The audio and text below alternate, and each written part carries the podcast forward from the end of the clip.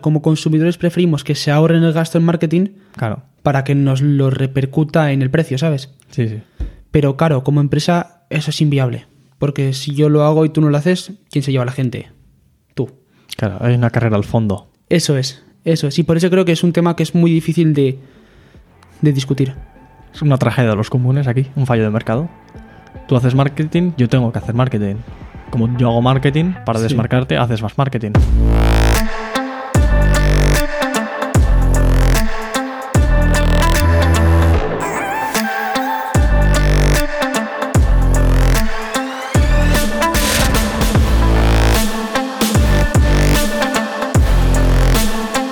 ¿Qué cantidad de marketing crees que es moral? Depende. Depende del producto y del marketing que este tenga, lógicamente. No es lo mismo que tenga. Uf, es complejo, ¿eh? Porque luego, claro, tú te esperas más marketing de un producto más caro. Es como la señalización de tenencia de recursos.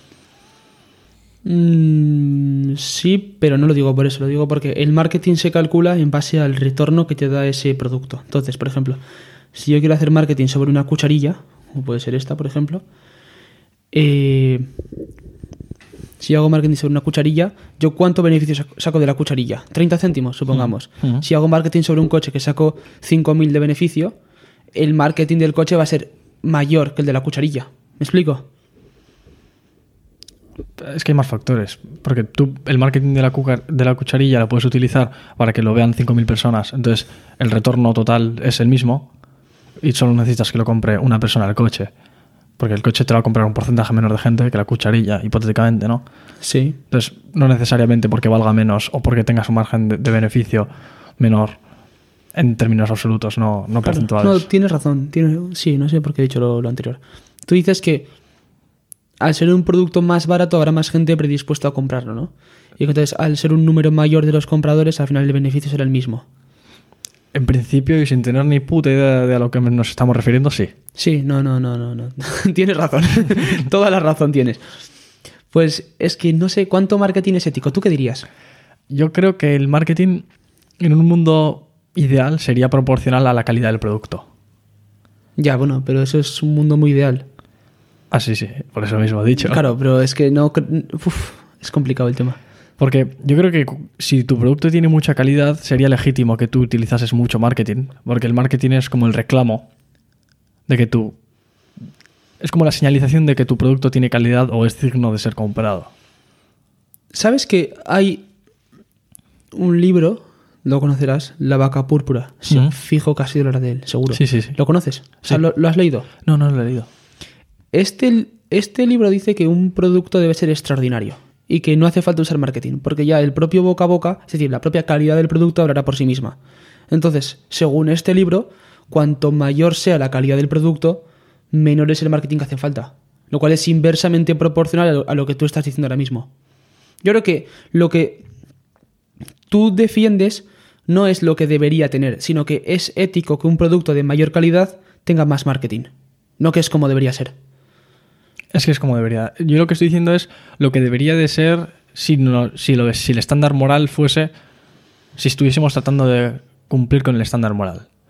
Sí que es verdad que ocurre algo parecido a lo que has dicho, que cuanto mejor sea tu producto, el mercado ya por fuerzas naturales tenderá a correr la voz y se sabrá que tú. Se el marketing solo, sin que tú tengas que pagar. Exactamente. Entonces, teóricamente, para un, para un producto de mayor. Me sale proyecto, no sé por qué. Para un producto de mayor calidad, hace falta menos marketing.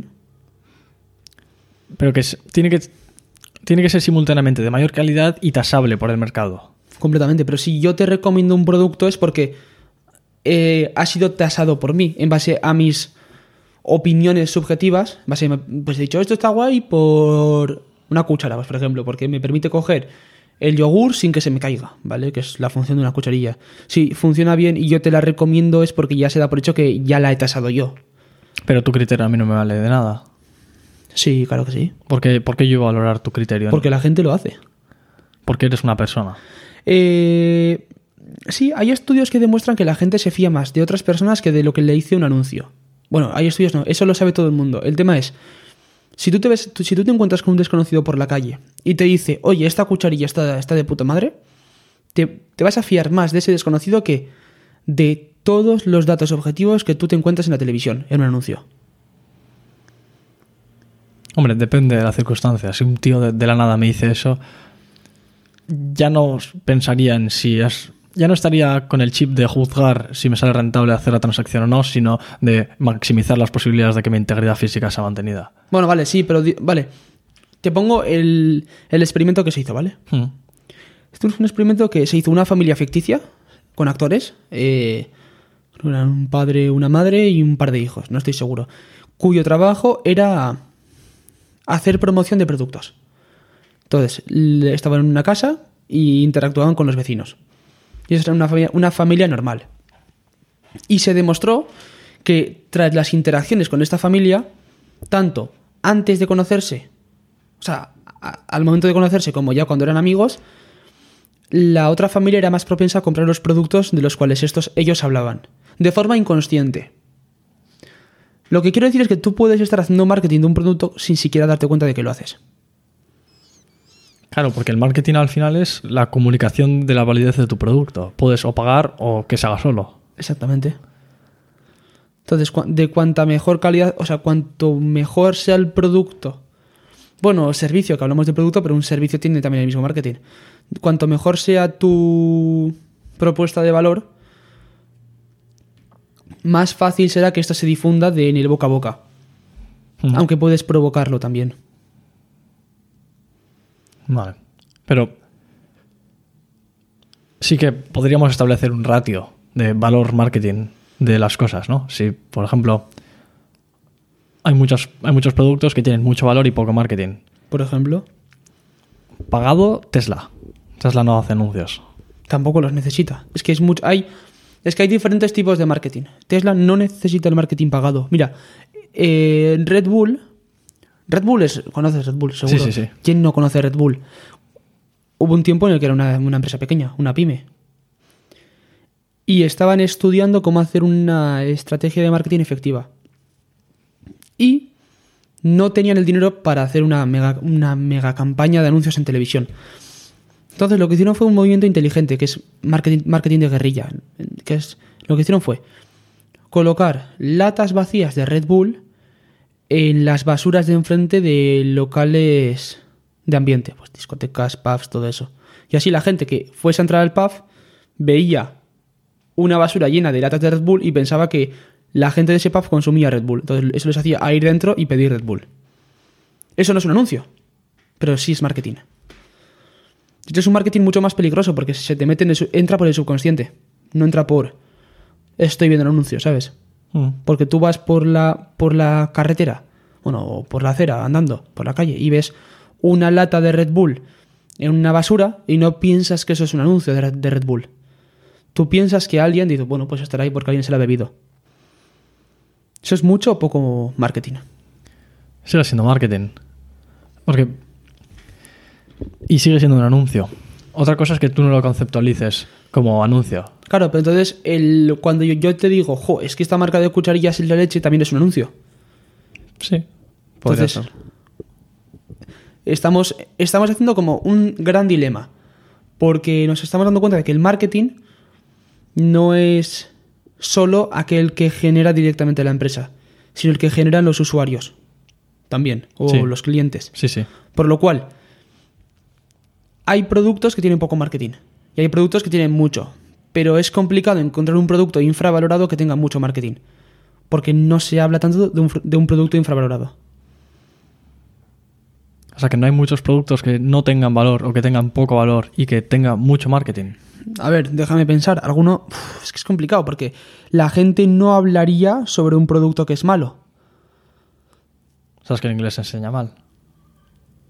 ¿Es un producto malo? No, no lo he tasado. Pero sé que se oye. Ya, no, yo estaba pensando en los ejemplos de pelis de mierda. En plan y así. Buah. ¿Sabes cuáles te digo, no? Sí, sí, sí. Que todo el mundo hable de ellas. eh, claro, pero. Es complicado porque en el caso de las películas es como que la gente las ve por ser malas. Entonces, ¿hasta qué punto es un mal producto o no? Porque cumple con tus expectativas. Tú ves una peli de mierda y es a lo que ibas. es, es así. Pero en lo de. Porque el inglés se enseña mal, pues no sé, habría que estudiarlo porque. ¿Lo enseña bien ese pavo? Yo qué coño sé, no, no es mi problema. Yo es inglés. uf, uf, uf, uf. Tan, tan difícil, ¿eh? Pero bueno, enti- entiendes mi punto. Sí, sí, sí. No, no se va a hablar de el inglés se enseña mal, como se puede hablar del nuevo iPhone, por ejemplo. Claro. Ese es, ese es mi punto ahora mismo. Pero, Pero- si el marketing es algo que se utiliza para conseguir atraer miradas a tu producto ¿Sí? o para hacer un funnel, para empezar... La gente, el número de impresiones que tiene tu producto son mil. De esos mil, ¿cuántos van a comprar? Pocos. ¿Cuántos van a entrar a tu página? Pues algo más. Yo qué sé, de mil, 700 lo entran a tu página. Es, es un caso hipotético, no suele ser ese ratio, ¿no? No, no, no lo es. Luego de 700, pues lo compran 500. Que es- tampoco tiene por qué ser ese ratio, pero es como que se va reduciendo en cada paso. Y luego, ¿cuántos hacen fans tuyos de por vida? Pues de 500 no todos, sino igual 300 o así. Entonces, se va reduciendo el número de personas que van haciendo la interacción más intensa o de mayor medida. Entonces, tu objetivo es maximizar las interacciones que se dan que a ti te benefician. Completamente. Pero sabes que hay casos en los que el funnel. Había, había un libro, Marketing 4.0, que habla de que el funnel. eh, bueno, ¿conoces las fases del funnel? Yo me sé. Sé qué es. eh, cuando la gente te conoce, Ujú. cuando la gente le interesa tu producto, cuando la gente decide si lo compra y cuando la gente compra. No, es que no me acuerdo los nombres. Eran, a ver, atención, eh, interés, decisión y acción. Vale. Creo, si no me equivoco, ¿vale? Acción, claro, se llama acción y no compra porque si yo contrato Netflix. Bueno, mira, mejor, yo me descargo una app, YouTube. Yo, yo tengo YouTube. Eh, yo no compro YouTube. Bueno, YouTube Premium sí, pero yo elijo ver YouTube, elijo consumir. Entonces es acción, ¿vale? No, no pagas con dinero, sino con tu atención, como hablamos en el anterior podcast. Ah, épico como lo hilas, ¿eh? Puro marketing. Eso es, pero luego el punto es que luego eh, ese funnel es como que sigue, sigue al advocate, si le llama, que es como dar publicidad de ello. Y hay casos en los que la gente recomienda un producto sin haberlo tenido, por lo cual el funnel se invierte. Porque puede haber más abajo que arriba. Exactamente. Eh, Tesla. ¿Tú recomendarías un Tesla? Sí. ¿Tú tienes un Tesla? No. Ahí tienes un claro ejemplo. Me Es gustaría, me gustaría tener un Tesla. Sí, completamente. Y Yo creo que todo el mundo que recomienda algo que no tiene le gustaría tenerlo. Ahí tenemos un claro ejemplo de que el, el embudo se estrecha, pero llega a un punto en el que puede ensancharse automáticamente. O sea que es, es como pasarte por el culo un cuello de botella. Completamente. Lo que las leyes de la naturaleza dirían que cada vez tiene que ser peor, peque- más Eso pequeño, es. más pequeño, Sí, aumenta. eso es. No, no siempre. Lógicamente, para, para comprar un Tesla tienes que decidir comprar un Tesla, tienes que tener interés por el Tesla, tienes que descubrir el Tesla. Pero si le metemos esta nueva fase de que, claro, a ti como empresario, a ti como alguien que vende algo, como comerciante, te interesa que la gente difunda tu producto, tan- tanto como, como ellos puedan. Porque es marketing gratis, lógica. Pues es que es de cajón, tú quieres hacerlo. Lo cual, si le metemos en el mundo normal, eh, si yo me compro un vaso, lo tengo entre las manos, ¿vale? Para. Simplemente como dato. Si yo me compro este vaso, es complicado que yo recomiende este vaso. De que te diga, oye, Alex, este vaso es un vaso que. es- Mira el es que está guapo, ¿sabes? Tú es complicado que compres. O sea, es complicado que yo lo haga y es complicado que tú lo compres. Pero si este vaso fuese Apple, la gente lo haría. Pero por el estatus que se les presupone. Completamente. Pero el caso es que puede invertirse. Pero no puede invertirse gratuitamente. No puede. Apple. Si Apple ahora mismo saca un, un vaso de cristal, Sí. probablemente lo pete. No tengo excesivas dudas sobre eso. No. Pero no es gratuito. No es que Apple ayer no existiese y hoy sí existe y lo peta. Es que Mm. ha habido un progreso de haberla clavado muchísimo con muchos productos Sí. Y el estatus que, es- que se les presupone. Entonces, bueno, que se ha conseguido a base de clavarla. Entonces, sí, vale, es como que tienes una reputación, se te espera que hagas bien las cosas y la gente se fía de ti. No, es que no hablamos de que la gente se fíe de ti. Es que hablamos que la gente recomienda un producto tuyo sin haberlo probado. Bueno, al final eso es confianza, ¿no? Bueno, vale, sí. Yo tengo esperanza en que tu producto vaya a satisfacer mis necesidades en la misma medida que lo hizo en el pasado. No, Por- porque tú, no, tú nunca tuviste un Tesla. O en la medida en la que percibo que se ha hecho en el pasado o que... Eso lo- es. Exactamente, ese es el punto interesante. Qué Entonces, complicado, ¿eh? Es el mundo del marketing. Sí, hombre. Es que hay tantas variables, Sí, sí, Sí. completamente. hay muchas maneras de hacerle llegar al posible cliente la información de que tu producto es valioso. Eso es. Volviendo un poco a lo que discutíamos antes, de cuánto es mucho marketing. Es que yo creo que tienes razón, es se basa en, en porcentajes. Si yo consigo sacarle un producto un, un beneficio de 100%, es decir, que yo lo produzco por 10 y lo vendo por 20, ¿cuánto de eso estoy dispuesto yo a gastar en marketing? ¿Sabes? De ahí es el tema. Si, eh, igual 100% es un ejemplo un poco habitual, pero si yo le saco un margen del 200% y dedico un 100% al marketing para sacar otro 100% de beneficio, dedicarle 100% de marketing a un producto es una barbaridad. Hmm. Entonces seguramente sí que sea un producto con mucho marketing. Pero yo creo que es independiente de él. Cuál sea tu porcentaje de beneficio es irrelevante a efectos del consumidor. Puf. No lo sé, ¿eh? Es que aquí entra la, la duda. Tú cuando compras algo, ¿qué prefieres? Eh, bueno, es que claro, como consumidores preferimos que se ahorren el gasto en marketing Claro. para que nos lo repercuta en el precio, ¿sabes? Sí, sí. Pero claro, como empresa eso es inviable.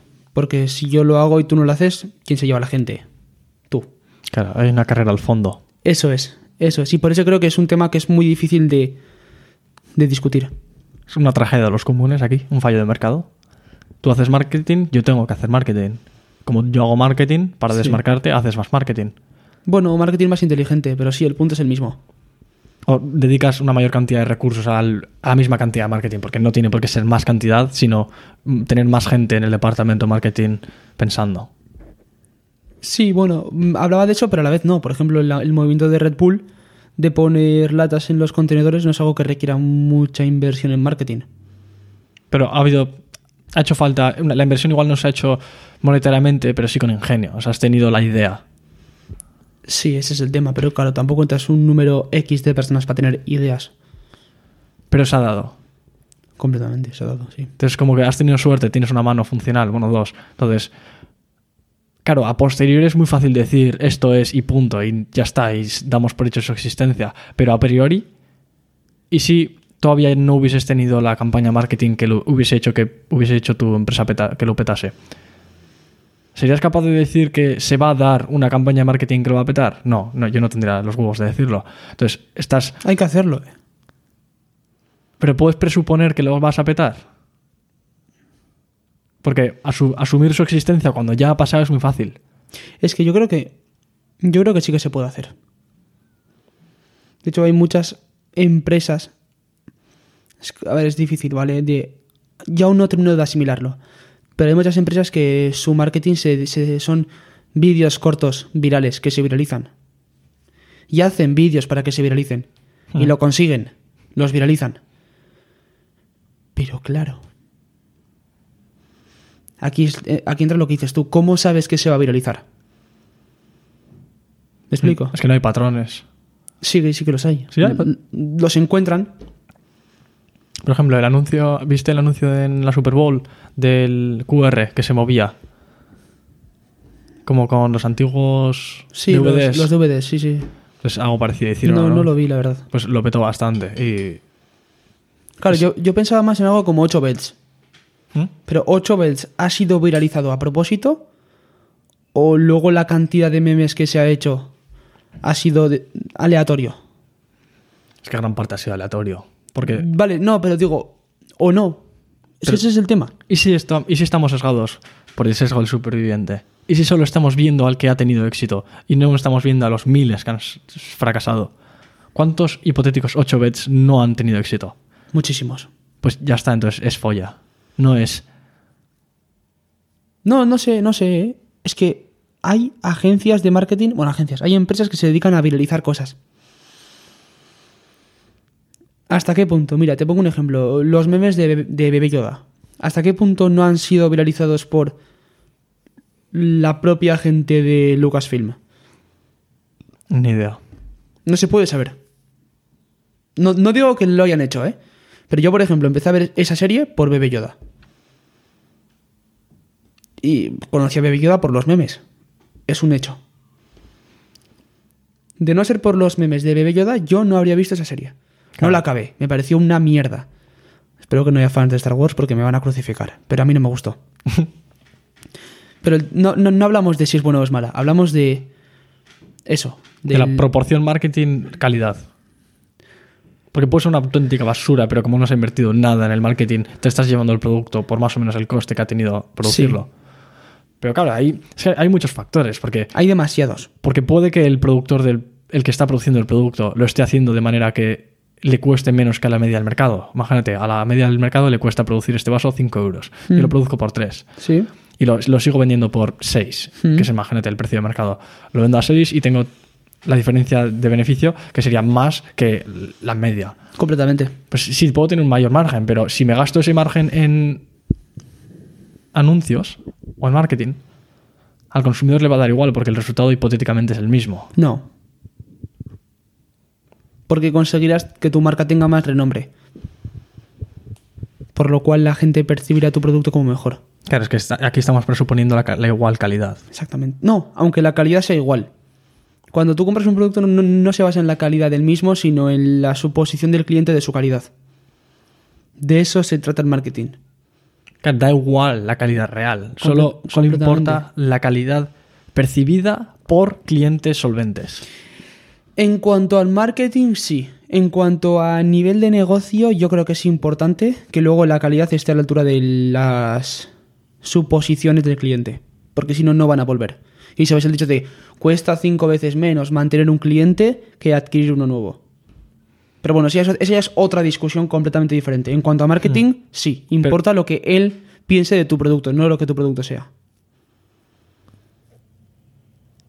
Claro, entonces aquí ya no estaríamos especializándonos en maximizar la calidad del producto, sino en maximizar la percepción de la calidad del producto. Completamente.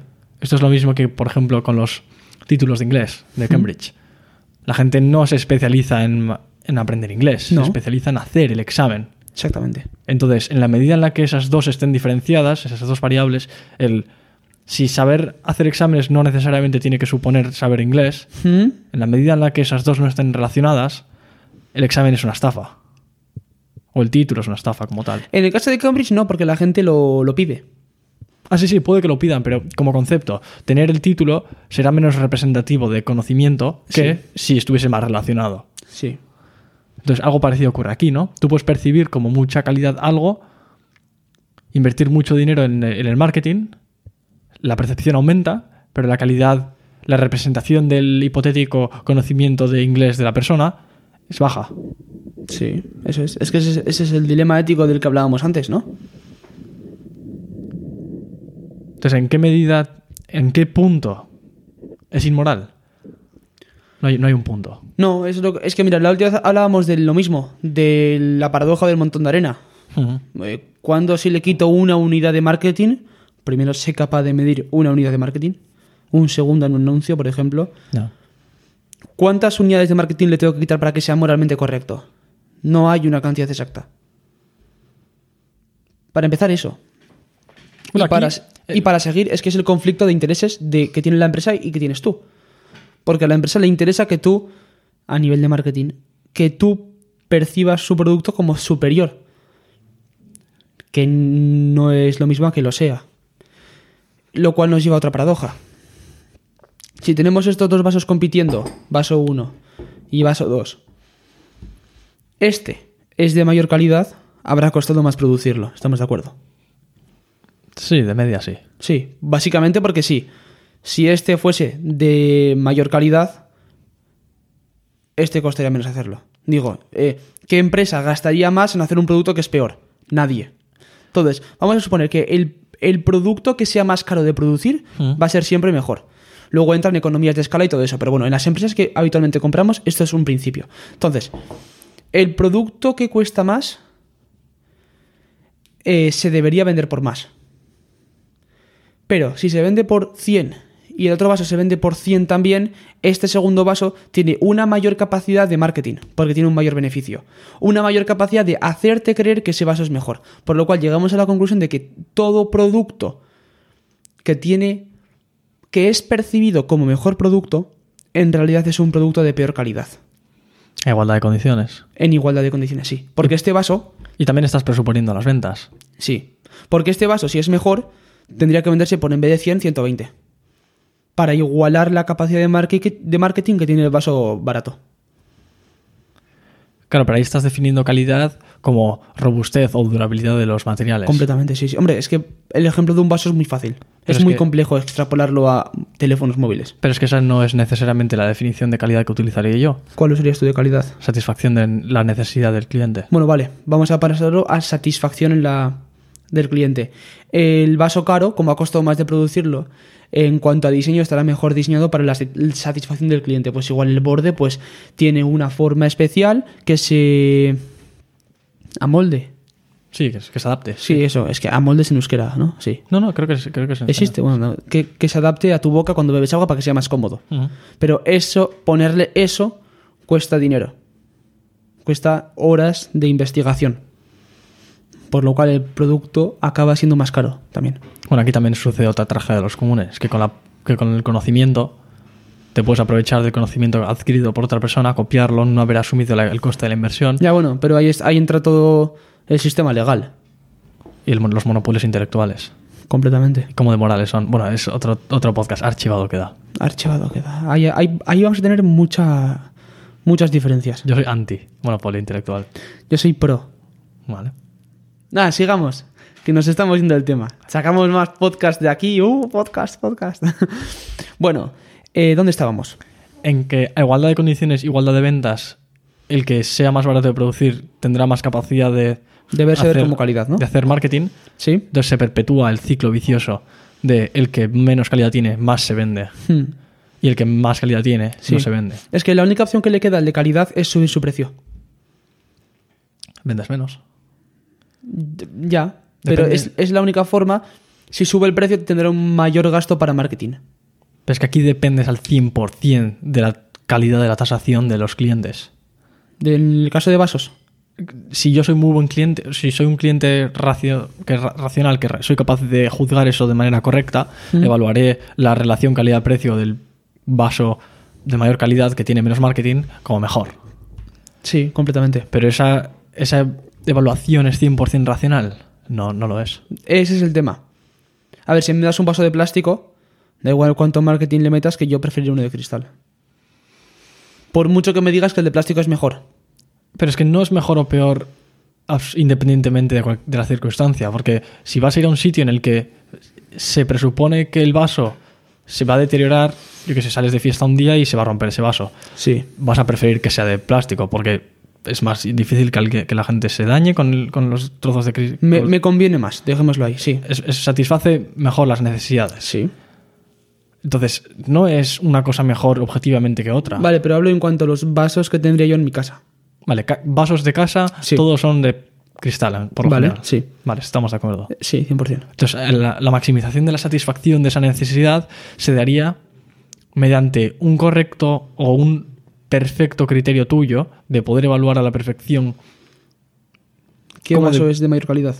Eso es. Si tuvieses el mejor criterio del mundo y conocieses todas las marcas y todos los vasos, cero marketing sería necesario. En, en el caso de los vasos sí, porque yo los compro viéndolos. Yo los toco. Igual tocando este vaso digo, Buah, este es más grueso, me va a aguantar más si se cae. Hmm. Pero hay una cantidad inmensa de productos que no compramos. O sea, que, o sea, que no vemos cuando compramos. Ya, es verdad. Ahí no puedes tasarlo. Y hay otros que aunque los veas, no vas a ser capaz de tasar su calidad. Por ejemplo, cuando tengo un Samsung y un iPhone. Hmm. ¿Cuál es mejor? No puedes saber cuál es mejor, no hay términos objetivos, no... Yo puedo... Vale que igual en el vaso tampoco, porque por el ejemplo es... Mira, un ejemplo muy fácil en vasos, ¿vale? Hmm. Eh, a nivel de calidad de vaso, ¿tú qué prefieres? Un vaso de sidra que sea muy fino o grueso. Grueso.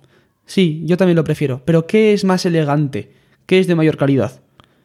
Ah, Vale, es- es- ¿entiendes, ¿entiendes mi punto? sí. Vale, el tema es, yo sé lo que busco, en mi caso es uno grueso. Si voy a la tienda y busco uno grueso, pero voy a la tienda y busco un móvil. Móvil. No busco ni un Apple ni un iPhone. Si soy 100% objetivo, ¿qué características me dicen que un móvil es mejor que otro? No sé, es que no sé qué cojones mirar, ¿sabes? La RAM. Bueno, vale, la RAM, pero es que la RAM no es determinante para el rendimiento de un teléfono móvil. Claro, esto es como los, las trajemanejas que utilizan las compañías en contabilidad que si solo tienes un estándar, como yo qué sé, beneficios, eso se puede maximizar quitando de otras partidas.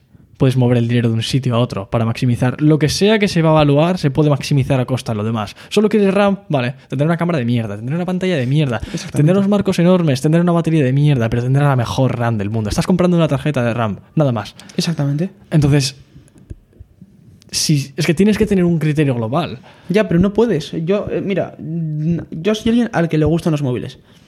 Ya no, no tanto como antes, pero digamos que yo creo que sé de móviles, entre O sea, comillas. tú ¿vale? topes de gama les has seguido. Sí, por supuesto. Épicos. Yo les, llamaba, yo les seguía cuando se llamaban antes. An- Android for All creo que eran. ¿Qué dices? Sí, te lo juro. Bueno, el tema es... eh, si vas muy abajo en los vídeos, verás su antigua introducción. No es ese tema ahora. Yo digo que sé de móviles, pero todavía a día de hoy, si me pones dos móviles delante, no, no es que no voy a ser capaz de decirte cuál es mejor.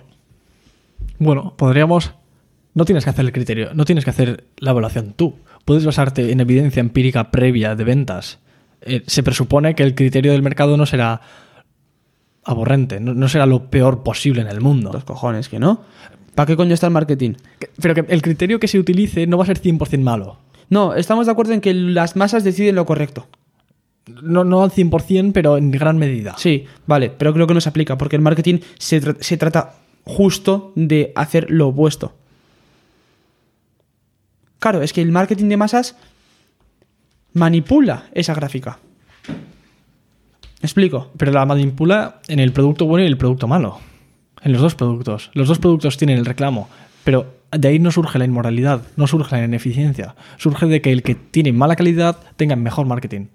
Si eso se da, Sí, pero el que tiene mala calidad, tiene el mejor marketing, la gente comprará ese móvil, por lo cual en las ventas se verá reflejado eso. ¿y por qué eso se tendría que dar? Porque gasta menos dinero en producirlo y más en marketing. Porque gasta más en marketing. Si yo gasto en marketing uno y tú gastas dos, seguramente tú vendas más de lo que vendo yo. Por el mismo precio. Sí. Claro, entonces es que estamos en una encrucijada muy compleja, ¿sabes? No, pero ese criterio. Esto es. Ese criterio sería válido si no hubiese marketing en el mundo. Si no hubiese marketing en el mundo, seguramente el móvil que más se vende sería el mejor. Y tu criterio de que el marketing influye completamente en las gráficas y que no te puedes guiar Sí. por, lo, por lo vendido, sería únicamente correcto en el caso de que solo se vendiese una cosa. Si solo se hiciese una venta y no hubiese prueba y error, tu teoría sería 100% correcta. Pero como hay una inmensa prueba y error de gente, de feedback, de tú, mira, me he comprado este móvil, más- era bastante barato, pero no me ha salido rentable, lo barato sale caro, yo qué sé, pues es conocimiento que la gente va adquiriendo y van mejorando su criterio. Entonces, como existe algo de feedback, eso hace de contrapeso al exceso de marketing. Entonces, es sí, como. pero no. Esto es como el. Es que, el- es que los teléfonos cambian de, de modelo cada año. Entonces, lo que es feedback hoy a la empresa no lo es mañana. Pero el feedback se genera permanentemente. Ya, pero es como si siempre estuviésemos comprando las cosas una vez. Porque no siempre repito el mismo móvil. No tengo ahora mismo para elegir este móvil, el mío, el tuyo, un iPhone, un HTC. Bueno, cre- creo, creo que ya no existe, pero bueno, da igual. Sí. Eh, y varios. No, no tengo siempre eso. Si digo, oh, hoy voy a elegir este. No, el tema es que cuando me gaste ese producto de aquí a tres años, tendré que elegir entre otra gama completamente nueva. Si vas a ir a los del último modelo. Vale, sí, pero entonces, si no voy a los últimos modelos, seguro que hago una decisión mala. No, todo lo contrario. Precisamente con los que tienen, con los que han tenido más exposición al mercado, los que la hayan petado el año pasado, probablemente sean mejores que los. Sí, sí, sí, pero hablamos de que tarde o temprano haré esa, ese esa transición a un modelo superior. Como modelo superior. ¿Asumes que vas a acabar comprando el de gama superior? Sí, ¿Por qué? pues muy fácil. Porque en tres años quizás compre una gama más, más baja, pero en seis años no compraré la misma gama de la que compro ahora. ¿Pero por qué? ¿Por qué, por qué no, te- por qué te ibas, por qué ibas a tender Porque, a subir en las gamas? Vale, mira, muy fácil. L- las características de los móviles suben y mejoran, ahí estamos de acuerdo. Sí, la ley de Los móviles ahora son mejor que hace seis años. Sí. Lo que nos lleva a pensar que dentro de seis serán mejor que ahora. Si, algo, si alguna decisión es mala, es comprar dentro de seis años un móvil de ahora. Eso no es la decisión más rentable de calle. Y hay No hay discusión. No tiene por. No tiene por qué. Porque tú en seis años, si comprases un móvil de ahora, no lo comprarías a los precios actuales de mercado. Los, los comprarías por debajo, sí. Muy por Pero debajo. igual en 6 años te quedas sin YouTube, por ejemplo. Vale, sí, habría, habría no, no habría soporte técnico. Exactamente. Eh, no es la mejor opción nunca. Por lo cual, tarde o temprano tienes que a mejorar tu gama, lo que te lleva a exposición ante nuevos modelos. Pero no tiene por qué ser gama superior. Puede ser de gama media de este año, que sería el equivalente a la gama superior de hace cinco años. Sí, pero el tema es que lo suyo. Pero es que cada vez que cambies de móvil, tendrás una gama media diferente. Sí, sí, sí. Por lo cual estás expuesto ante nuevos móviles. Sí. Y la mejor cámara de este año, que supongamos que es la de iPhone, puede ser que no sea la mejor cámara del año que viene, que es la de Samsung. Vale. ¿Se me explico? Sí. Entonces, como siempre van cambiando, siempre vas a estar como tomando una decisión como la primera decisión. Puedes, basar, puedes basarte en opiniones previas como yo es que tuve un iPhone y me funcionó muy bien y me compro un iPhone ahora. No es objetiva la decisión. ¿Estamos de acuerdo? Porque lo que fue bien Hombre, define objetivo. Objetivo es. Lo único objetivo que se me ocurre ahora mismo es con las constantes físicas. Con magnitudes de físicas, mm, eh, evaluar algo objetivamente. Porque eso es, eso es lo único objetivo. O, con conocimientos matemáticos. Sí. La física y las matemáticas son objetivos. Lo demás son. es filosofía. Vale, sí, entiendo tu punto.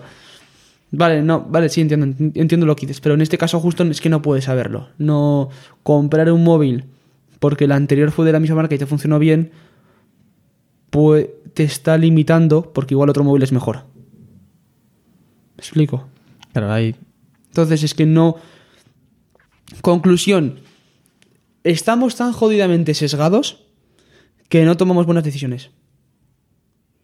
Ya está. No hay discusión. no bueno, ¿hay discusión posible? Sí, sí que la hay. Pero es muy complicado. Pero que no tomemos la mejor decisión no significa que tomemos la peor tampoco. Va, no podemos saberlo. Hombre, la peor habría sido comprar un móvil que te explota en la cabeza. Eso no ha pasado. Bueno, había móviles que explotaban y la gente los compró. Ya, pero es, es un caso excepcional que se hizo viral y ni siquiera explotaba, se calentaba y salía fu- fuego. Uy, perdóneme. ¿Dónde está, ¿Dónde está ese móvil? Quiero uno. no, sí, pero entiendes mi punto. ¿Y tú el mío? También lo entiendo, sí. Vale, pues entonces no estamos ni en, el, ni en un extremo ni en el otro, ni estamos lo peor, los peores, ni tenemos el peor criterio ni el mejor, estamos de acuerdo. Es que yo no hablo de criterio, hablo de que las empresas pueden hacer con nosotros lo que quieran. Lo único que no le impide a Apple hacer contigo lo que quiera es que Samsung también intenta hacer contigo lo que Samsung quiere. Ya está, entonces no hacen lo que quieran con nosotros. No, pero no por nuestra no, no por nosotros, sino porque hay otra empresa que intenta hacer lo mismo. Entonces están en guerras entre ellas. ¿De verdad te crees que tu compra está dada y que si te ofreciesen un producto malísimo lo acabarías comprando? Sí. Hombre, claro, es que si, si hacen... La- mira, el, el ejemplo es lo que hablábamos antes, los vendehumos. Ujú. Son el claro ejemplo de que se te puede vender algo malo y la gente, pocos, pero alguien lo comprará. Sí, sí, sí. Entonces es que de- dependemos plen- plenamente del marketing. No es plenamente, no hay una dependencia absoluta. Vale, no hay absoluta. Yo no puedo venderte una mierda y por mucho marketing que le ponga una mierda, no voy a conseguir venderte una mierda. Mm. Pero eh, dependemos un 80% del marketing.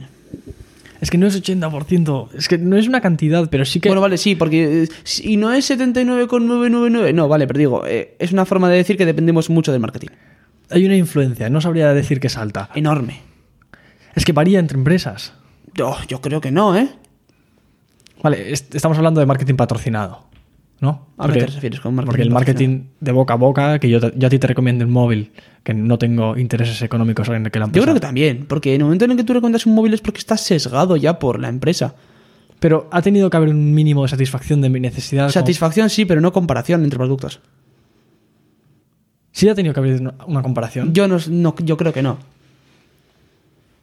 Yo lo creo. Mira, hay un libro que es Así se manipula el consumidor. Ya solo con el título te puedes imaginar por dónde va. Mm. Es marketing puro y duro, pero está, habla de las perradas que hacen las empresas. Y son perradas gordas. Y hablan de esto, es que te, te lo garantizo, hacen con nosotros lo que quieren. Pero lo que quieren. En un rango. Uf. ¿Cómo va a ser infinito? Si fuese infinito, no, el PIB mundial sería de esa empresa. Vale, no es infinito, pero porque hay- es por lo que decía antes, porque hay otra empresa que también hace lo mismo. Pero no por nuestro criterio. Bueno, un poquito por nuestro criterio. Muy, muy, muy, muy, muy poquito. No hace falta mucho. Con muy poco criterio que tengamos. Sí, porque la primera unidad de criterio hace más que la segunda. Sí, No, lógicamente. no- no sé cómo se aplicaría esto aquí, pero yo, yo me refería a que, por ejemplo, en la selección natural, con muy poca presión de selección hacia, yo qué sé, las personas que tengan un cuello ligeramente más largo.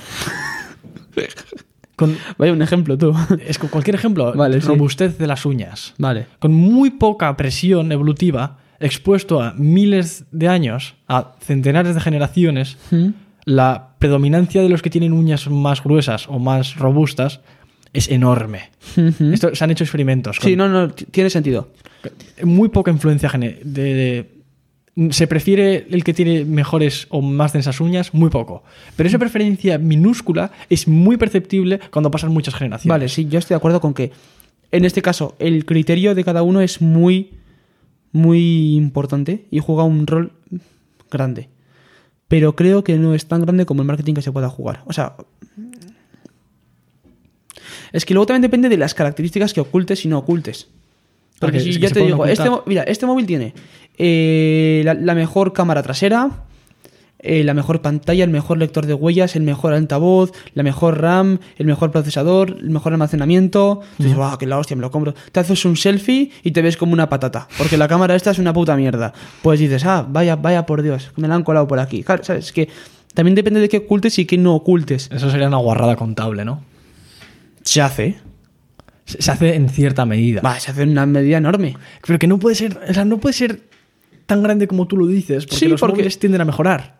Tienden a. ¿Estás de acuerdo en que los móviles ahora son mejores que antes? Completamente de acuerdo ¿Qué, contigo. qué ha hecho eso? La competición. ¿Ya está? Sí. Existe. Completamente, pero yo creo, mira, estoy, mira, estoy convencido de que este móvil, por lo que a mí me ha costado, se puede tener una mucha mejor, mejor todo. Bueno, igual no es el mejor ejemplo porque la marca esta vende en pérdidas por los móviles o no con mucho beneficio. Pero un iPhone podría ser mucho mejor, mucho mejor por el mismo precio. Estoy convencido. Es que convencido. Pero estás, estás haciendo un análisis muy frío y súper sesgado, porque solo estás teniendo en cuenta costes de producción una vez la infraestructura ya estaba montada. Es muy fácil decir a Apple, este, cons- construir este móvil ha costado 100 dólares y me lo está vendiendo, no, 100 no, pero 300, y me lo está vendiendo por 1500. Muy fácil hacer ese criterio. Facilísimo. Muy fácil hacer ese juicio. Pero, Sí. pero lo que no se tiene ni puta idea es de esos 300 hay muchos costes que son fijos. Costes de, market, costes de marketing, costes de, de diseño de- del móvil. La luz de las oficinas. Sí, hay- hay- todo. Hay muchos costes que son fijos, entonces dependes de la escala de la venta como para que la unidad sea más barata. Entonces, si no estás vendiendo esas miles de millones, esos millones de unidades que venden al año Apple, Sí. el coste unitario no va a ser 300, va a ser 800. Vale. Entonces tú ya no, ya no estás en igualdad de condiciones. Yo estoy, tú, tú lo que estás diciendo es, asumiendo que fuese a vender todas estas unidades y que ya tuviese la infraestructura montada y que ya hubiese lidiado con la burocracia Vale, de todos los países en los que tengo las fábricas construidas. Estoy de acuerdo. Entonces, a igualdad de condiciones, tienes que decir, teniendo en cuenta todo el mérito que ya tiene Apple, podrían haberlo hecho por menos precio. Bueno, no soy tan seguro de eso. Porque si has lidiado con todas esas cosas y los, y los consumidores han decidido comprar tu producto a pesar... Porque Apple, Apple tiene competencia, hay otros móviles que se producen. ¿Por qué se sigue comprando Apple? Porque lo ha hecho bien durante toda la historia. Por ejemplo, ese es uno de los motivos, sí, porque se consideran a sus productos como garantía de calidad. Completamente. No, no, no lo puedes cagar garrafalmente comprando un móvil Apple. No. Es muy difícil que la, que la cagas. Siempre, siempre han estado arriba en el estándar Sí. de calidad. Entonces, si tienes esa garantía, ese seguro frente a. No, no estás solo pagando el móvil, estás pagando también el seguro. Frente a. Que te- Entonces, ¿cuál es la conclusión? Es que me estoy perdiendo. Es que no, es que no se puede de- determinar una conclusión. Es imposible. Sí, yo, yo creo que sí. ¿Cuál? Las empresas. Existe ese factor que hemos hablado antes de la carrera hacia el fondo. Que yo utilice mayor señalización hace que tú estés obligado a utilizar más señalización. Sí. Entonces el porcentaje total de la economía que se dedica a la señalización Es es, mayor. cuando yo como consumidor prefería que fuese menor. Sí. Entonces yo te puedo decir a ti, hey, Eric, reduces tu marketing en 10 euros y yo también lo reduzco en 10 euros, así nos ahorramos todos 10 euros y somos todos mucho más felices, vendemos productos más baratos y todo, el, todo es mejor menos las empresas de marketing. Y tú dices, una polla.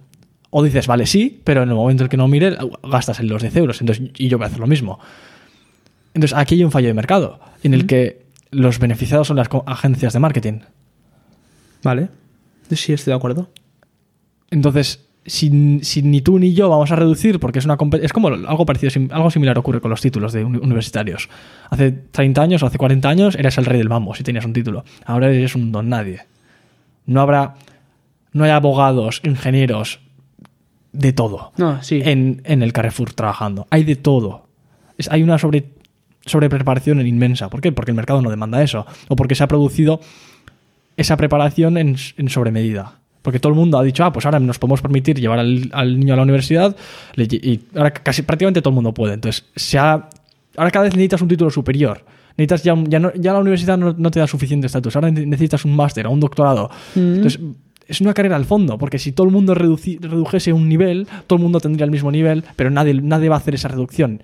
¿Vas a ser tú el listo que reduzca en un nivel, tu nivel con tal de que todos los demás también lo hagan? No, porque lo que tú hagas no va a hacer que los demás dejen de hacer nada. Sí. Bueno, yo estoy en la universidad, así que es el, el peor ejemplo. Justo para lo que hablas, soy el claro ejemplo de que no. Entonces, como a ti siempre te va a salir rentable ir a la universidad, porque lo que tú vayas o no haga, no vayas, no va a hacer que los demás vayan o no, o no vayan. Completamente de acuerdo. Entonces, a ti individualmente te sale rentable, pero a la sociedad le supone una ruina. Encima, las universidades están súper subvencionadas, o sea, eso es una ruina extra. Aparte de la tragedia de los comunes que se da de por sí, viene el gobierno. Ese, ese es otro tema ya. No, pero el de Case Against Education, el caso en contra de la educación de Brian Kaplan, igual, igual te suena, habla de esto, habla de que las, de la educación es una ruina en gran medida por este fallo de mercado. Entonces, algo parecido o exactamente lo mismo ocurre con el marketing, en que tú no vas a reducir tu marketing en un 10%, esperan, porque no esperas que los demás hagan nada en respuesta a lo que tú haces. No, completamente. Entonces todo el mundo va, a- va a aumentar lo mar- el mar- el- la inversión en marketing lo máximo que puedan, mientras que siga siendo rentable. Llega un punto en el que no será rentable. Entonces, Porque te quedas sin margen, básicamente. Bueno, no es tan fácil, pero sí. porque igual el euro, el primer euro que gastas en marketing te da más de un euro en retorno en ventas, hipotéticamente, ¿no? De media. Y, No, pero- y, no, y sin hipotéticamente. Te lo da. Vale, pues el primer euro es como el más rentable, tiene mayor retorno. El segundo menos, el tercero menos. Entonces, poco a poco se va, va decreciendo la rentabilidad de cada euro invertido. Entonces llega un punto en el que ya has, has- has puesto todas las pancartas por todo el planeta de tu de Coca-Cola y una más no va a generar más y mayor ventas, entonces vas a dejar de invertir en marketing. Entonces llega un punto en el que dejas de hacerlo. Sí, pero bueno, antes de que llegue a ese punto, te garantizo que te quedas sin margen para invertir en marketing. Te, te descapitalizas, no te queda dinero. Eso es. Pero el margen, si ciclas otra vez, si das otro ciclo al proceso comercial, o sea, si tú gastas en marketing, generas mayor ventas, ya tienes capital. No. Porque entonces te supondría gastar, o sea, dejar de tener la pancarta que tenías antes. No, porque la pancarta que pusiste supuestamente ha aumentado las ventas, entonces ya tienes más capital que antes. Sí, pero tú tienes que seguir pagando esa, esa pancarta. Ah, bueno, porque tendría hipotéticos costes de mantenimiento. No, hipotéticos no, los tiene. Pero los costes de mantenimiento tienen que, por huevos, dar retornos. Sí, claro. Y los, y los da en. Bueno, vale, di- dices que. Vale, tú dices que. Ya creo que esto es un concepto. Bueno, vale, sí, sí, tienes razón, teóricamente. Es como que la, la pancarta se amortiza a sí misma. Si no, no, decir- no se hubiese puesto. No, no, pero en el sentido se amortiza de que yo espero vender mil unidades, la pancarta cuesta mil euros, pues le repercuto. Bueno, repercuto. Sí, un Mm. euro a cada unidad. Sí, Vale, pero que si vendo luego 10.000 es menos. sí, sí. Vale, sí, en- vale. Sí, sí. Entonces, esto, este fallo de mercado que, este otro fallo de mercado más que ocurre en el marketing, tiene difícil, difícil solución. O bien el criterio de los consumidores mejora respecto a, en el momento en el que se vea que se hace una gran inversión en marketing, despreciar la marca, que ya en alguna medida se hace, pero se podría aumentar. Sí, se hace, pero yo creo que no en todos los aspectos. Porque si buscas las empresas que más invierten en marketing, te juro que no va a aparecerte el gurú de Instagram.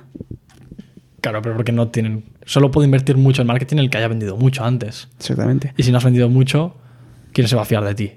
Nadie. ¿Quién te va a prestar? No, no, dinero? pero a lo que voy es que las, las empresas que más invierten en marketing son aquellas de las que más nos fiamos. Entonces, hacer una gran campaña de marketing no va a hacer que lo desprecies, sino todo lo contrario. Pero es, es como. Esto es la pescadilla que se muerde la cola, porque puedes permitirte hacer la campaña de marketing porque has vendido mucho antes. Pero porque has vendido mucho antes, porque has hecho una campaña de marketing. Sí, completamente. Entonces, en, en cierta medida es un círculo no, en, virtuoso. ci- en cierta medida no lo es completamente. Porque aquí está el dilema de cómo empiezas tú una empresa. En ¿Cómo algún- entras tú en ese círculo vicioso? En algún punto empezó. No había marketing. Ah, no, no, no, yo, yo no hablo de marketing, ¿eh? Ah, y el marketing lo ha habido siempre.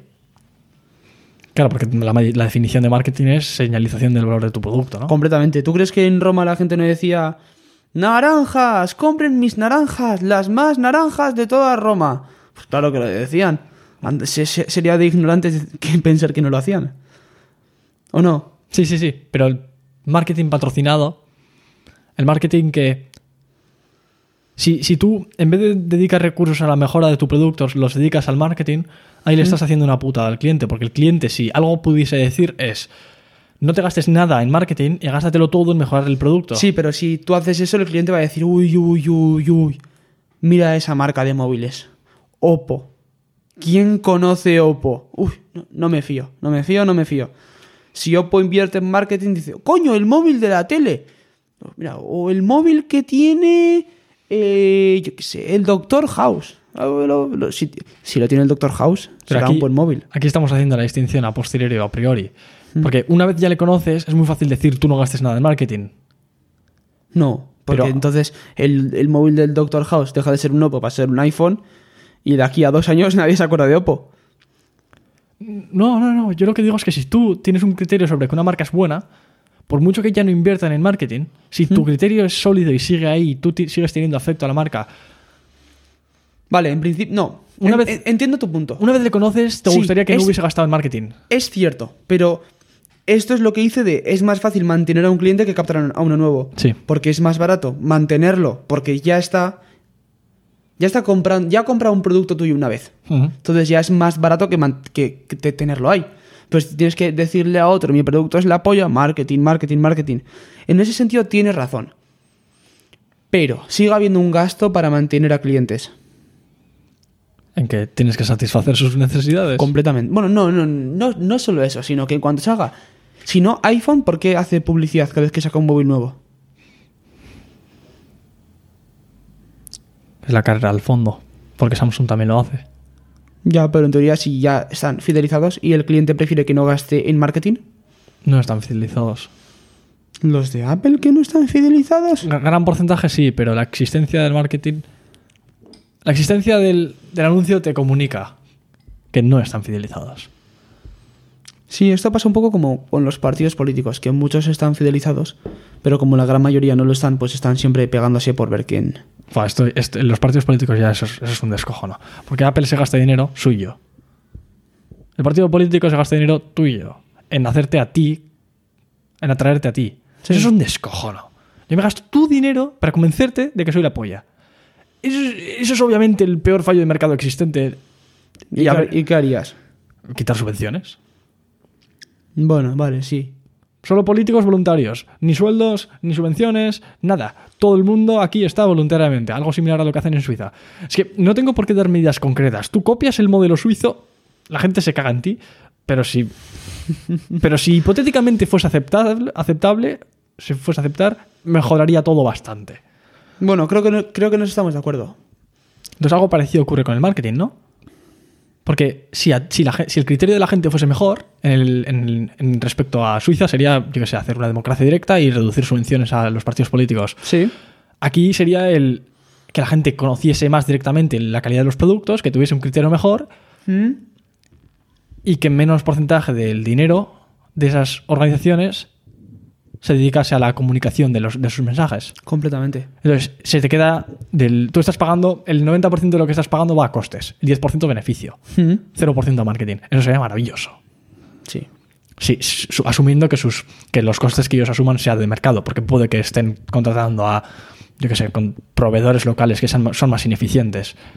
Bueno, igual porque por transportes así serían, acabarían siendo más eficientes, pero yo qué sé, pueden tener algún criterio nacionalista. Dicen, no, no, no, yo solo compro en España. Entonces, vale, pues sí, pues compra, compra solo en España. Pues te va a salir más caro. Mm. En China los móviles son más baratos. Vale. Bueno, sí, pero no, porque hay gente que lo valora. Vale, entonces si lo valoras ya está, ya está justificado, pero claro, eso es la, la- la existencia de algún de ese tipo sen- sentimiento de patriotismo viene precisamente de que la gente lo valore, si no no existiría. Entonces, Exactamente, quiero decir, esa empresa cumple una necesidad. Pocas empresas hay que hagan algo por. Oh, mira, qué guay somos. Alguna hay, ¿eh? Yo conozco alguna. pero Que son ineficientes porque quieren. pero qué no es oh qué guay somos. ¿Te pongo un ejemplo? Es que no se me ocurre nada que no los que no sea eso. ¿A qué te refieres con que no sea eso? Yo, por ejemplo, yo cuando hablo Hmm. o yo cuando comento nada, cualquier cosa.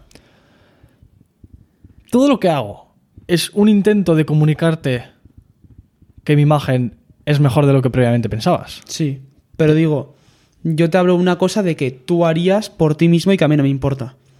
Por ejemplo, imagínate que a mí no me aporta nada que tú te pongas un tatuaje en la punta del cipote, pero tú en todo te lo pones. ¿Y por qué querrías convencerme de que lo haga?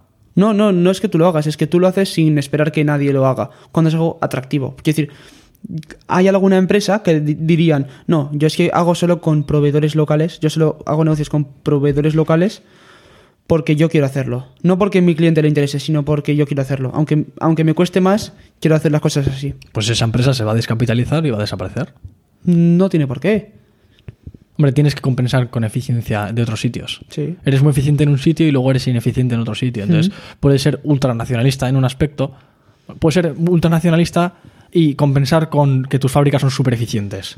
Eso es, pero, desde, desde lo que tú dices no, no tiene ningún sentido empresarial, más allá de los valores que tiene la empresa. Pero es que los valores de la empresa se han creado para alinearse con los valores de los hipotéticos No. clientes. Yo pensaba que sí, pero no. Vale, pu- pueden no haber sido para alinearse con los valores de los clientes, pero aquellas empresas que, yo qué sé, por motivos de moralidad, a ti te gusta los vasos de cristal con, con rayas y, yo qué sé, pones en el, motivo de tu empresa es vasos de cristal con rayas. Y habrá otra persona que le guste los vasos de cristal sin rayas. Entonces, el que...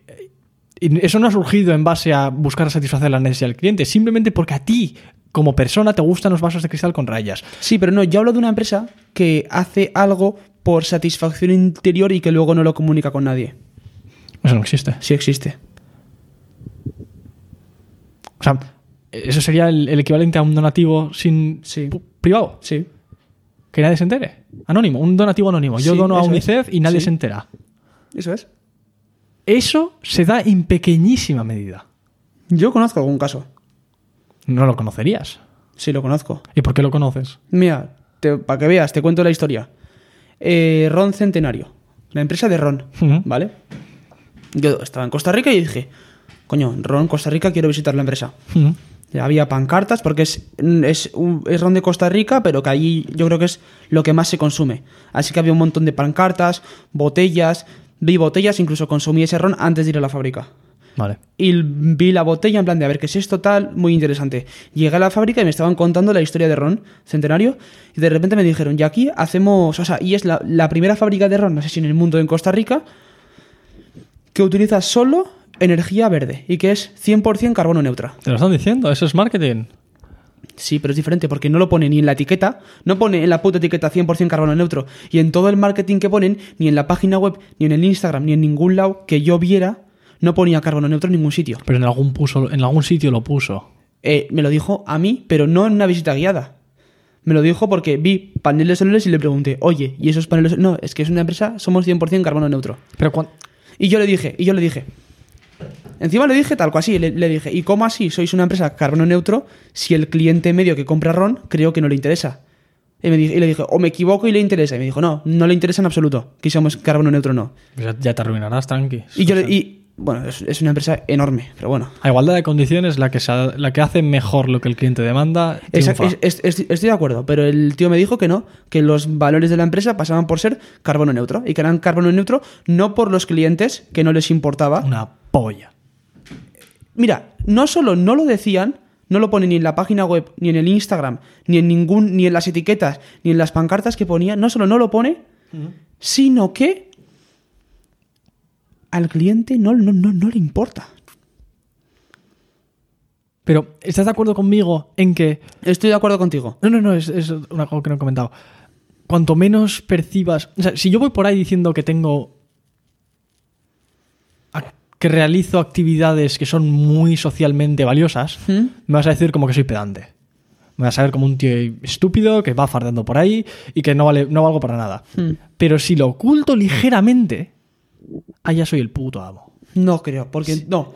Si no. consigo que todo el mundo se entere, No. hab- no habiéndolo dicho lo más ampliamente ¿Y posible, por qué las empresas lo dicen tan grande? porque la gente es estúpida y sigue colando. Todo es que no, porque en, en ese caso sí estoy de acuerdo. Pero si justo Google, Google lleva diciendo que es carbono neutro, la hostia de tiempo. Mm. La hostia. Y las empresas que lo son, va, lo abanderan, va, como si fuesen dioses. Vale. Y esta no lo hace.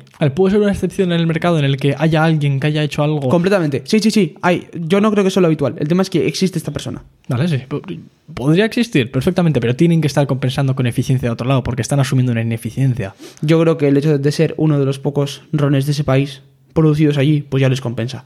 Sentido nacionalista, me imagino. Ya, pues tienen la eficiencia del nacionalismo y de que son pocos y de que ya tienen la infraestructura montada de que hay barreras de entrada y algo de esa eficiencia grande que tienen la invierten en tener cosas que no señalizan Eso es. y que son ineficientes. Pero, bueno, ineficientes para el cliente, para ellos no. Porque ellos quieren ser así. Claro, ellos no buscan maximizar el beneficio. Ellos buscan maximizar el beneficio y, antes de eso, haber sido carbono neutro. Entonces, lo que quede después de ser carbono neutro es- aceptado. Cuanto más, cuanto más sea, mejor. Pero Eso es. condición de beneficio es ser carbono neutro. Me imagino que sí. Pero a mí se me ocurre que en un mercado libre, la empresa que buscase maximizar beneficio independientemente, sin ningún criterio previo, es decir, a mí carbono neutro o no carbono neutro, maximizar beneficios. Esa empresa va a triunfar y arruinaría a esta otra empresa. ¿Qué pasa? Que el mercado no es ni 100% libre ni 100% eficiente. Ni se va a adaptar a la perfección a cualquier ineficiencia que asuma cualquier empresa para inmediatamente desmontarla, porque hay una, hay una fama, hay, un tiempo que, sa- que tiene una infra- una infraestructura, lo que, lo que he comentado antes. Hay muchos factores que hacen que eso no, no sea tumbado instantáneamente, porque ha habido eficiencia previa, que sigues. Es como que. Es como el abuelo, el veterano de guerra, que hizo cosas bien en el, en el pasado Sí. sigue viviendo de eso, de yo fui a la guerra de Vietnam, exijo respeto. Y, tío, han pasado como 80 años desde entonces. No, no han pasado 80, pero ya, ya me entiendes. Sí. Ya, es, ya no tiene sentido que sigas queriendo recibir elogios, por algo Completamente. que, que en cierta medida los veteranos de guerra merecen respeto. No estoy diciendo lo contrario, pero sí que se puede llevar al exceso. Sí que puedes buscar réditos sociales después de 180 años y seguir diciendo, no, no, no, no, mis antepasados hicieron algo que ahora hacen que yo sea digno de respeto. ¿Qué- ¿Cómo que digno de respeto tú? Si no- La no- gente lo hace, ¿eh? Pero bueno, eso, eso ya es otro tema. Hmm. Entonces, como conclusión, Lo, lo has dicho tú antes. Si todos gastásemos menos en marketing, sería un mundo mejor. Sin embargo, es o imposible o muy difícil de llegar a ese punto, porque el gastar market- en marketing individualmente siempre sale rentable. aunque colectivamente sea una ruina, Exactamente. Conclusión, el mundo es una puta mierda. hay fallos de mercado. hay fallitos, hay fallitos, hay fallitos, completamente.